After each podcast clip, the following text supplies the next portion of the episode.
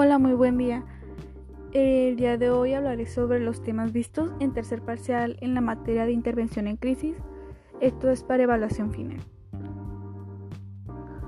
Uno de los temas que vimos en este tercer parcial en la materia de intervención en crisis fue investigar los protocolos para crisis sanitarias aquí en México o en Baja California. Y yo saqué el protocolo, el que investigué, del, del manual Programa de Acción Específico, Atención de Urgencias Epidemiológicas y Desastres 2013-2018, que lo hizo la Secretaría de Salud de México. Esto es a nivel nacional y fue muy importante. Bueno, a mí, a mí me sirvió mucho conocer los protocolos y lo que las estrategias que se tienen que seguir o todo eso en caso de de una crisis epidemiológica como ahorita en el COVID-19 fue el conocer qué es lo que se tenía que hacer con fue conocer el qué estaba pasando, qué, qué es lo que se tiene que hacer al respecto sobre todo esto, qué es lo que tiene que hacer el gobierno, qué es lo que tienen que hacer las personas, porque yo realmente no tenía idea de nada, no sabía ni siquiera cuando decían en las noticias estamos en fase 1, estamos en fase 2. Yo al principio no, tenía mucho, no, no, sabía más bien sobre qué se trataba, qué era la fase 1, qué era la fase 2. Este, ni, sabía, ni siquiera sabía que, que había fases, nada de eso. Entonces el conocer esto me, me sirvió para entender que era pues la situación que estamos pasando. Además que ver que pues al parecer el gobierno al principio pues sí tuvo como una buena respuesta según el protocolo y pues en, la manera de suministros pues se supone que tiene que tener estrategias para que los hospitales o las instituciones necesarias tengan los recursos necesarios para atender a las personas. Y pues estamos viendo por ejemplo aquí en el caso de Tijuana que, que pues en la clínica 1 y clínica 20 están pidiendo pues hasta materiales para que para que puedan seguir atendiendo a las personas también me sirvió mucho para poder yo aclarar todas estas dudas y también aclarársela, por ejemplo, a mi familia, que mi familia en lo personal sí estaba como que estaba un poco en crisis de, decían, oh no, ya vamos a entrar a fase 2, este, ya no sé, ya se estaban pues entrando como en crisis, tenían miedo, ya se quieren hacer compras de pánico y todo eso. Entonces también entender esto yo me ayudó a mi familia a también hacerles entender qué pasaba realmente y no escucharlas las falsas noticias, la información falsa que circula mucho en las redes sociales, que la vecina manda esto y, ya no los creemos.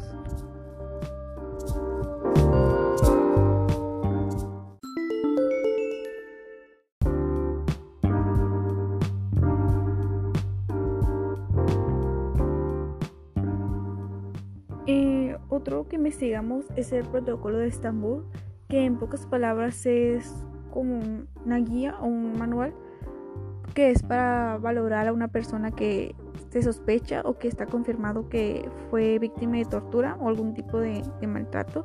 Es para evaluarla de manera psicológica y, y física, o sea, médica. Fue creado en 1999 por las Naciones Unidas y aquí este protocolo no tiene como firma este castigar a la persona, no es como que vamos a investigar si realmente fue torturada la persona para castigar al responsable, no, más bien es como para la persona que fue torturada evaluar si fue bueno, la persona que se sospecha que fue torturada evaluar si realmente pasó.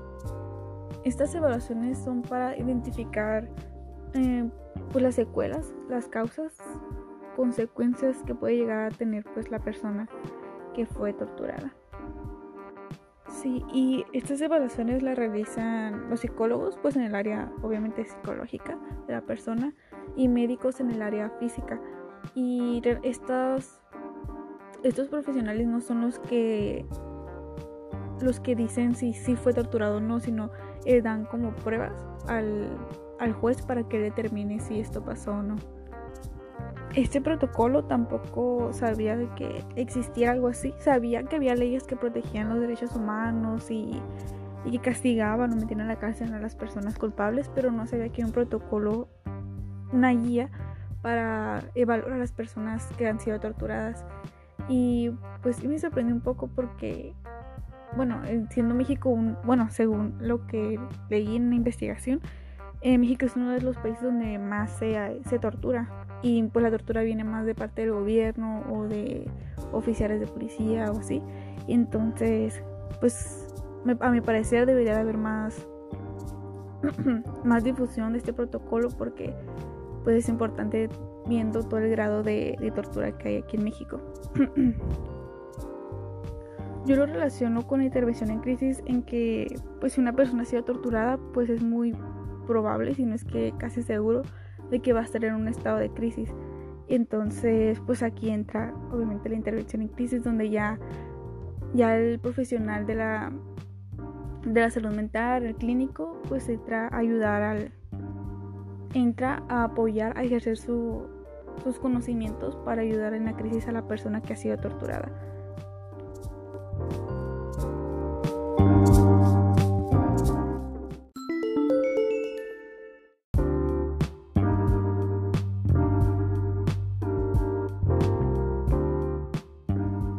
Otro punto a tratar son las técnicas em, de terapia para crisis. Estas son muy importantes ya que a mi percepción son como una herramienta que usa el terapeuta o el psicoterapeuta para apoyar a la persona y encaminarlo a donde el terapeuta tenga su objetivo, ya sea que exprese sus emociones, pues puede elegir unas técnicas de esta y hacer que la persona se abra y saque eso que tiene adentro. Por ejemplo, en las etapas del duelo, uno de algo en el duelo algo muy importante es enfrentar la pérdida, enfrentar todos esos sentimientos pues de tristeza, soledad, pérdida, eh, enojo y una y puede, el terapeuta puede utilizar estas técnicas para para hacer que la persona se abra y sienta su duelo, que pueda procesarlo de, de una buena manera. Y hablando del ejemplo que di, una de las técnicas que más me llamó la atención fue la de la de afecto inducido. Y aquí el profesional de la salud mental, el clínico, eh, el propósito es que la persona libere todas esas emociones que tiene después de la crisis, el trauma, después de la situación que le haya provocado la crisis. Aquí quiere, el terapeuta pues quiere hacer que libere todas esas emociones, que las identifique, que las exprese. Esto, por ejemplo, puede ser a través de narraciones. Aquí primero el paciente tiene que estar en, pues relajado, no tiene que estar alterado porque pues obviamente va a ser contraproducente porque si el paciente está alterado y aparte pues induces a que sienta, pues se va a alterar y pues no va a ser, pues no va a salir nada bueno de eso. Entonces lo que tiene que hacer el terapeuta es como que tratar de ponerlo en un estado, puede ser que esté tranquilo, relajado, cooperativo. Entonces el, terapeuta tiene como que estar este, muy pendiente de esta parte. y el terapeuta lo que hace es que le pide al paciente que sea muy, que sea muy detallado al momento de describir la situación que le provocó la crisis. Entonces aquí el terapeuta, le ayuda a, a, ponerse, a, ponerse en contacto con estas emociones que siente, que muchas veces las niega o, o, no quiere, bueno, sí, las niegan y no quieren sentirlas, o ni siquiera las reconocen, entonces también ayuda a reconocer estas emociones que esté sintiendo. Otra de las técnicas que me llamó mucho la atención es la desensibilización sistemática. Esa también ya la habíamos visto en otras materias. Eh, por ejemplo, ahorita también la miramos en enfoques psicoterapéuticos. Y pues en pocas palabras trata, el objetivo es disminuir la ansiedad o esos malos, esas malas respuestas que tiene la persona ante ese estímulo que le provocó por respuestas negativas. Por ejemplo, después de un trauma, si la persona le tiene miedo, por ejemplo, al fuego, entonces lo que el terapeuta trata de hacer es disminuir pues principalmente ese miedo. Pero el terapeuta va haciéndolo, por ejemplo, de menor, de menor, de la en la desensibilización sistemática, que esta es la otra técnica que se me llamó mucho la atención, es aquí el terapeuta le presenta estímulos negativos a la, a la persona que le provocan ansiedad y le, le va presentando estos estímulos de menor grado a mayor grado. Por ejemplo, si la persona le tiene miedo al fuego, le presenta, no sé, con un cerillo, algo, algo menor grado, y después en una fogata o algo así, por ejemplo. Entonces va, el terapeuta trata de que el, que el paciente relacione este estímulo negativo con algo positivo. Por ejemplo, cuando esté presente a ese estímulo, por ejemplo, el, cerillo, trata de ponerle, por ejemplo, pensamientos positivos o técnicas de relajación para que relacione, relacione estos dos y pues vaya disminuyendo su ansiedad.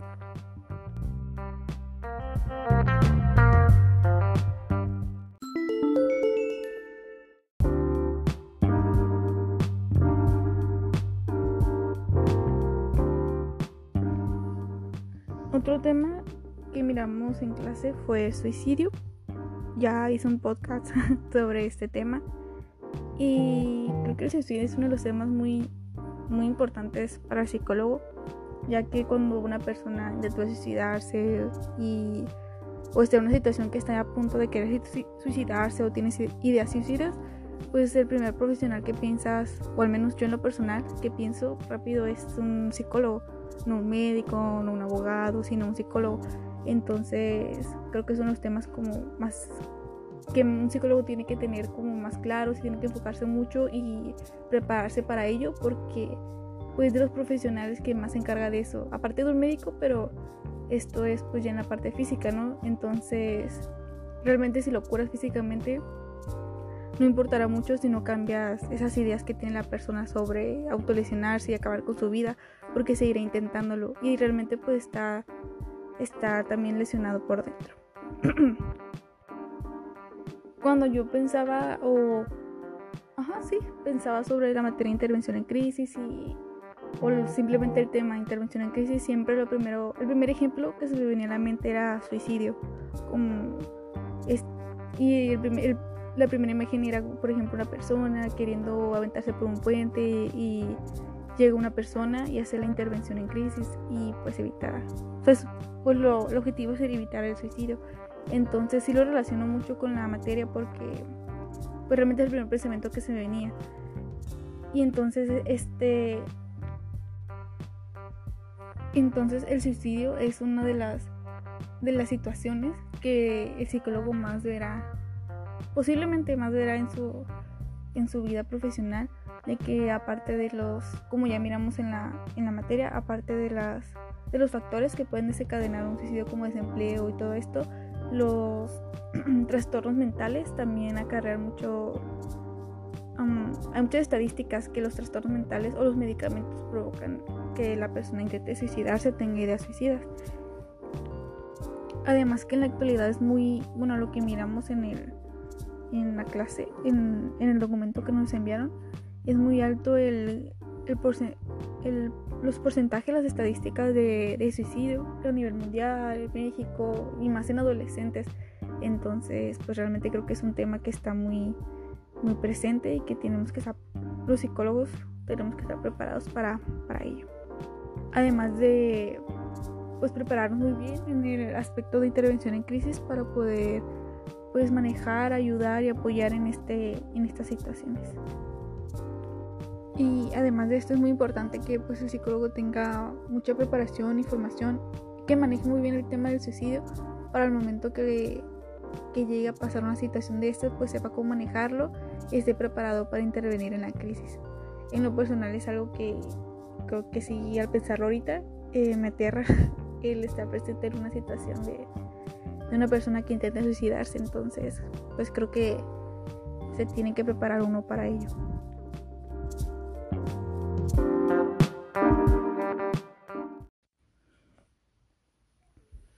Por último, como cierre, pues en realidad sí me gustó mucho la materia, sí me emocionaba desde el principio mucho pues aprender sobre ella.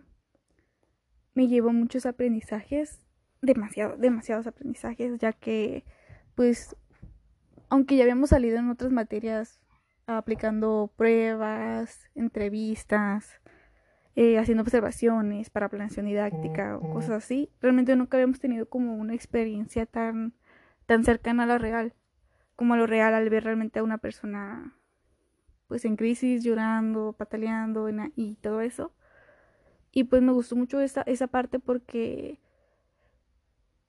podían, bueno, salimos un poco más a lo real, vimos un poco más de lo que nos espera saliendo de la escuela. Así que me quedé con muchas ganas, me gustó, sí me gustó mucho ir a Semefo, me gustó demasiado ir a Semefo. Me gustó porque pues el saber que puedes apoyar a la persona en ese momento, orientarla, eso me, me gustó. Además, como ya mencionó, me gustó el, el salir un poco más a, como algo, pues a lo real, ya como más profesional se puede decir. Pero sí me quedé con más ganas de ir, ya que pues yo y mi compañera solo pudimos ir solo una vez. Fuimos las primeras, eh, fuimos la primera pareja en ir a Semefo. Y, y pues realmente ya nunca pudimos ir porque cambiamos el, el día con otra compañera para que tuviera oportunidad de ir ya que esta compañera trabaja. Entonces solo pudimos ir, solo, fuimos las primeras y solo pudimos ir una vez. Y entonces pues sí me quedé con demasiadas ganas de, de ir otra vez y tenía mucha ilusión de volver a ir. Me gustó mucho, no sé, el movimiento, el salir afuera, ver algo más real. El también me gustó el ver que sí podía separar lo mío con lo de la persona.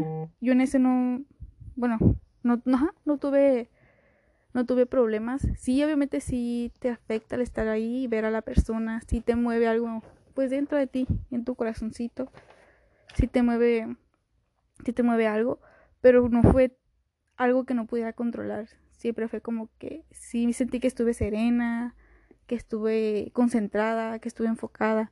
No, no me sentí como fuera de control, como otros compañeros platicaban. No, realmente yo sentí que estaba en el momento y no me iba. Y sabía pues identificar que los sentimientos que tenían, que yo tenía era por la persona, que realmente era algo, algo mío detrás.